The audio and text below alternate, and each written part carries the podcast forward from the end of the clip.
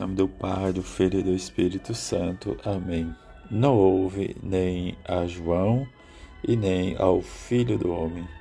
Sexta-feira da segunda semana do Advento. Evangelho de Mateus, capítulo 11, versículo 16 a 19. Naquele tempo disse Jesus às multidões: Com quem vou comparar esta geração. São como crianças sentadas nas praças que gritam para os colegas, dizendo: Tocamos flauta e vós não dançastes. Entoamos lamentações e vós não batestes no peito.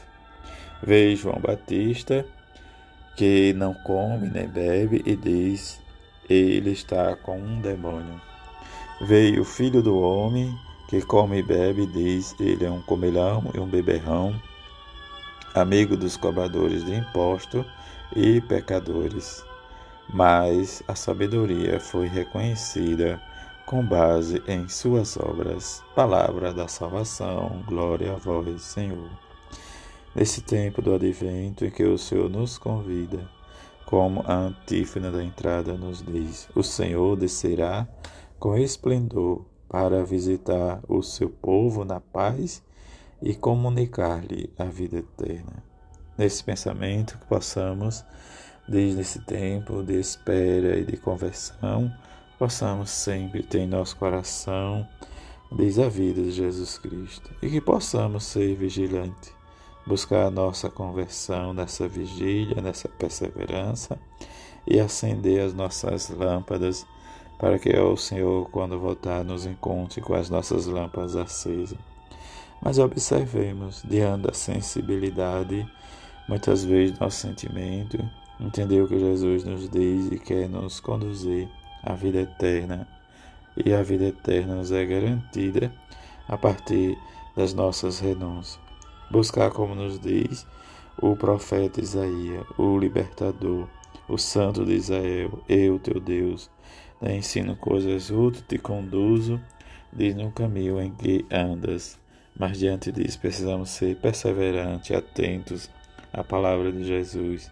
Ou como nos diz o salmista, Senhor, quem vos seguir terá a luz da vida. E diante do nosso seguimento precisamos entender como o salmista vai nos continuando a dizer, conforme os teus os conselhos dos perversos, que não entra no caminho dos malvados, nem junto ao zombador e vai sentar-se, mas encontrar o teu prazer na lei de Deus e meditar dia e noite sem cessar. E o salmista continua nos aconselhando, mas também diante do evangelho que escutamos, entender o que Jesus nos diz, esta sabedoria que é reconhecida em base às suas obras. Jesus que é a sabedoria para nós por meio das suas obras. Nós devemos ser aqueles que acolhem diante mesmo às vezes das nossas dificuldades de entender quem é realmente o marginalizado ou aqueles que andam nas periferias, né, ou os que são rejeitados por causa de Jesus. Mas precisamos ser acolhedor e diante de acolhedor expressar o nosso amor, a nossa gratidão a Deus e que é a nossa salvação. Se rejeitarmos a pessoa de seu Filho e sua palavra, muitas vezes nós estamos também rejeitando a nossa salvação.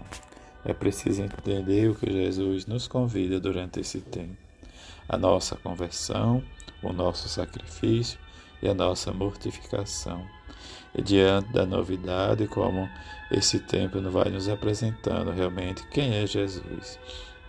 E nesse itinerário para o Natal, precisamos ir realmente praticando e vivendo e nos mortificando para que o Senhor seja testemunhado desde a nossa ação.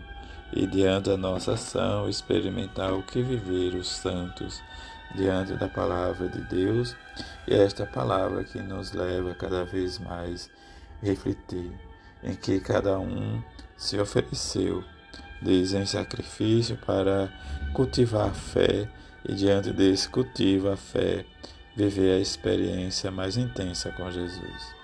como nos diz os pensamentos do santo, ou o resumo da vida de um santo de cada dia, que poucos são chamados a servir a Deus com ações grandiosas, mas todos devem lutar pela perfeição nas ações mais ordinárias do dia a dia.